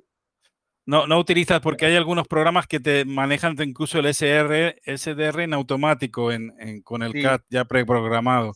Sí, sí, sí, sí. Eh, yo lo conecté a, vos decís para corregir el Doppler. Este, Efectivamente, sí, la el corrección de Doppler, sí. Correcto. Lo he conectado a mm, el Orbitron. Este, funciona muy bien, funciona muy bien, pero bueno, Miguel sabe, a mí me gusta hacer todo manual, este, como el pan, como el amor, todo hecho a mano. Este, Muy bien. Sí, señor. Este, así que me gusta operar todo a mano. De hecho, no tengo rotores. Y, y, Sergio, te hago una y, y, una pregunta, Sergio, importante porque eh, con, respecto al SR que yo no conozco. Eh, eh, en, en, cuanto a señales espurias o interferencias, ¿no más proclive a recibir ese tipo de señales o no? ¿O, recibís una señal relativamente pura? Sí, eh, es una muy buena pregunta, Miguel, porque me había olvidado ya de eso. Tuve muchos problemas al comienzo, pues lo sabés, con el FO29, que mi portadora en VHF eh, me borraba todo el espectro de, UHF al trabajar en modo J. claro, este, el J. Claro, este, me, borraba eh, todo el espectro de recepción y no sabía ni dónde estaba, ni, me escuchaba a mí mismo, ni nada, hasta que, bueno, armé un, filtrito de banda, ah, el SDR no tiene ningún tipo de filtro, armé un filtrito que es la mitad de un eh, duplexor. Viste que en internet. Sí, sí, sí. Sí, lo, los vi. Y, una carga fantasma en uno de los, en una de las salidas, claro. Sí, bueno, eso sí tenés duplexor. Eso sí tenés duplexor como vos lo usás, dos duplexores y una carga fantasma en la punta suelta. Yo lo armé, lo armé, hice las bobinitas, puse los capacitores. Qué grande, qué grande. Lo puse exactamente para la frecuencia del transponder de, eh, del satélite, ¿cierto? Este, y bueno, me da muy buen resultado. Yo te digo que yo saco la trampa esa que es una trampa, ¿no? Saco la trampa y no veo más nada, a menos que separe las antenas aproximadamente 6 metros, que más o menos ahí. Eh, pero eso es problema del SDR, el SDR, el no tener filtro, que produce ese tipo de... Sí, a veces, Sergio, también ocurre con las eh, broadcasting de FM cercanas a la VHF. Eh, en, algunos SDR, sobre todo los más económicos, eh, no tienen filtros y, te provocan eh, o, bien armónicos, espurias, etcétera, etcétera, que para una señal bajita como es la de un satélite es bastante complicado. eso es lo que mi experiencia. De todas maneras, lo que hiciste es lo correcto. Yo creo que un filtro te, ha evitado todo ese tipo de, interactuaciones ¿no? entre las dos bandas. Correcto. Bueno, mira, acá gracias a un amigo muy especial que fue profesor mío también, que es Lito D'Angelo, que él este, hace el service a todas las FM de acá de Santa Fe, de la zona. No tengo mucho problema con las FM. están todas muy, muy bien ajustadas. Eh, muy rara vez, muy rara vez he tenido problemas con las FM. Sí, tengo un pequeño problemita ahora con una broadcasting de AM en 40 metros, pero muy de vez en cuando, cuando ellos tienen mucha humedad, que es una emisora que está cerca de las vías del ferrocarril que pasan por atrás de casa. Y no, no, en satélite no, en satélite no tengo problemas con las FM, no, no, no, no. Lo que sí eh, he escuchado son muchos, eh, como Miguel un día renegó como Miguel un día renegó, el plan de bandas por ahí no se respeta mucho y hay muchos colegas que transmiten eh, sobre la subida de los satélites. Es, un problema eso, claro. Inclusive acá en Santa Fe este, me han contestado en directo varias veces mientras yo estaba llamando eh, en el satélite. Increíble, Miguel, increíble. Mirá, yo llamaba y llamaba noches y noches enteras sobre el SO50 sin respuesta. Mirá lo que es hoy el SO50, no se puede meter un bocado, tiene que tener polenta y sí, que pecharlo para, para, poder entrar. En esa época yo llamaba y llamaba en el SO50 eh, sin respuesta. A veces, bueno, salías vos o PY5 Lima Fostro o, o, algún otro colega eh, viejo satelitero. O sea, a ver, para, para que no quede mal. ¿Satelitero viejo o viejo satelitero? No, satelitero viejo. Claro. Sí. Claro, Bueno, Sergio, gracias por el. No, no, quiere, no queremos entretenerte y, sé que, es un horario para un poco introspectivo para ustedes allá, ¿no? La Argentina. Pero muy amable, gracias por, por haber compartido tu experiencia. La verdad que, que es complicado la, la, frecuencia de los satélites de bajada. Recuerdo alguna experiencia de, de algunos red de taxistas, no sé si de Indonesia o algo así, que coincidía y como ellos tenían mucha actividad, hasta salían, salían por el satélite y nadie, nadie les dijo nada hace poco, ¿no? Pero, pero bueno, eh, la verdad que... una pregunta, eh, Miguel, ¿cómo es? Había un problema también, eh, había un problema también, este, José, es verdad lo que decís, que había, hay, hay satélites donde no tienen, donde no tienen subtonos, el Bravo Yankee 70, por ejemplo, eh, creo, o algún otro satélite eh, de FM, este, no, no tienen subtono en la subida, entonces es verdad, cualquiera que esté operando en esa frecuencia sale a través, sale a través del satélite. y bueno, me, mención aparte, mención especial son los satélites americanos militares que usan, sobre todo en Brasil, que los de 200 megahercios aproximadamente. Bueno, eso ya es otra historia, ¿no? Ahí Habría, habría, para dedicarle un programa completo, yo creo, ¿no? Chicos, pero bueno. Eh, lo interrumpo un segundito, lo sigo escuchando en el auto, ¿eh? Lo sigo escuchando en el auto. Miguel, un fuerte abrazo. Eh, José, muchísimas gracias por, por este, haberme dejado entrar un ratito. La verdad que estaríamos horas y horas hablando no solamente de esto, sino de otras bandas y otros modos. Eh, como Miguel dijo ahí, en los modos digitales, que es lo que se viene, que estamos este, también un poco activos ahí. Por ahora, como por acá no hay eh, kilociclos para, para equipos, estamos haciéndolo a través de el, maní, el NOT, este, en, digitales. Y he escuchado, para, para, para que comenten un poquito, he escuchado em, estaciones digitales sobre satélites las he escuchado, ¿eh? No he, no he visto, no he escuchado qué es lo que dicen, pero sé que alguien está haciendo pruebas sobre satélites con señales digitales. Sí, bueno, te, puedo decir que ah, ha habido en D-Star, en la modalidad D-Star, hay un satélite, no sé cuál es, que tiene un ancho de banda suficiente para soportar la, no sé si la O 7 o el, o el, 19, no sé muy bien qué satélite es, tiene un ancho de banda muy grande y permite la comunicación en, en D-Star, en digital. Y luego están las digitales de, digamos, de texto, de FT4, todo eso, que no hay nadie en Argentina ¿eh? que trabaje ahora mismo FT4 en satélite. Creo que hay una estación de Venezuela y americanas y, creo que un brasileño. Ahí prácticamente Miguel era como, como al principio de la, del satélite, ¿no? Una pregunta, eh, Miguel, ¿cómo es la llamada del, satélite cuando sabes que estás llegando y no hay nadie? Esa soledad de, bueno, gracias a que, que auto te puedes autoescuchar, ¿no? Pero muchas veces llamas, sabes que, que estás llegando al satélite, pero no, no hay nadie. Eh, raramente es así. No, lo que yo te comentaba es eh, DMR. He escuchado estaciones DMR sobre el satélite. Eso es un poquito más complicado por, por el tema del, de la doble slop. Eh, tiene que haber un sincronismo, pero bueno, sí, sí es posible. Puede ser. todo todo funciona dentro del ancho de banda. Si, si, el satélite te permite ese ancho de banda, es posible utilizar el DMR es bastante, perdón, ¿no? Estamos hablando encima, Dios mío, perdón.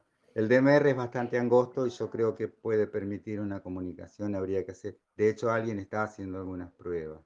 Bueno, chicos, este, los escucho y sigo por acá, por favor. Sigan un fuerte abrazo, muchísimas gracias. Gracias, Sergio. Gracias, gracias por hacerte presente, como dicen los muchachos, y un gran abrazo, Sergio. Gracias. Por favor, este, continúen con el tema este, de la difusión de este maravilloso hobby. Muchísimas gracias y un fuerte abrazo para los dos. 7-3, chao, chao. La, experiencia, vos me hacías una pregunta, eh, no, no, es muy, es, frustrante, ¿no? Es frustrante este, eh, llamar, yo me he pasado llamadas de Oscar 7, que el Oscar 7 al, tener ese footprint tan elevado, eh, te permite, hay pasadas de 20 minutos, y he estado 20 minutos llamando y sin que, sin que nadie te conteste, ¿no? Es, es, este, es realmente frustrante. Eh, no, no, sé por qué, bueno, que quizás en es, esta, hoy no pasa eso, eh, hoy no pasa eso. Hoy, este, quizás los días de semana, eh, por un tema de... el, satélite también tiene un tema, yo, y yo lo sufrí eso, yo lo sufrí en, este tema de la pasión. Yo vivía con el traqueador este del iPad, que es chiquitito, y me lo ponía, en, iba a almorzar con mi familia y me llevaba el iPad y cuando estaba a punto de ver una buena pasada, discúlpenme, bajo cinco minutos, y porque yo tengo mi estación en el garage, en la planta baja, y me perdía y eh, le he dedicado mucho tiempo en estos años. Le, le, le le he dedicado mucho tiempo a esa radio y se los he quitado a mi familia también, ¿eh? Eh, eh, y hasta ese extremo de, sacar, de, llevar, de estar en, de tenerme anotada un, pase en un horario de una reunión o de o que estaba con una reunión de amigos o que estaba almorzando. Y entonces este, este es muy frustrante tener una buena pasada y que no haya, y que no haya nadie. Y, afortunadamente esto, está, esto, esto pasaba mucho los días de semana, donde donde la gente no sale inclusive por un tema laboral, ¿no? Eh, eh, eh, los fines de semana hay, hay mucha, bueno, como lo notarás en la radio también, ¿no? En los, los fines de semana hay mucha más actividad. Así es. Hay, mucha más actividad en la radio. en los satélites pasa, pasa más o menos lo mismo. y afortunadamente hay, hay más gente, hay más gente ahora. Bueno, pues nada, a ver si se animan ahí en FT4, algún argentino que tenga eh, interés. Eh, dos Delta, dos Delta Papa Whisky, Juan Carlos lo está intentando, creo. Eh, tiene el problema, ¿no? Que él no, tiene que este, mejorar el tema este del Doppler. por lo este, por ese tema de lo difícil que, se hace si no está bien sincronizado eso.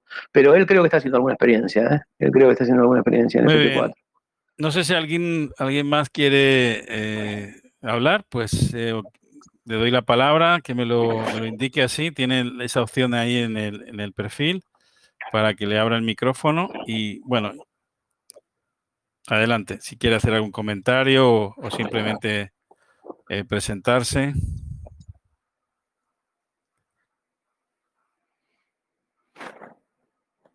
Bueno, Miguel, pues yo creo que ya llegado a este momento, te agradezco el, tiempo y mil disculpas por ese asadero y, que, hoy, hoy, le, robaste el tiempo también a la familia. Yo sé, yo sé que cuando... no, no, eh, no.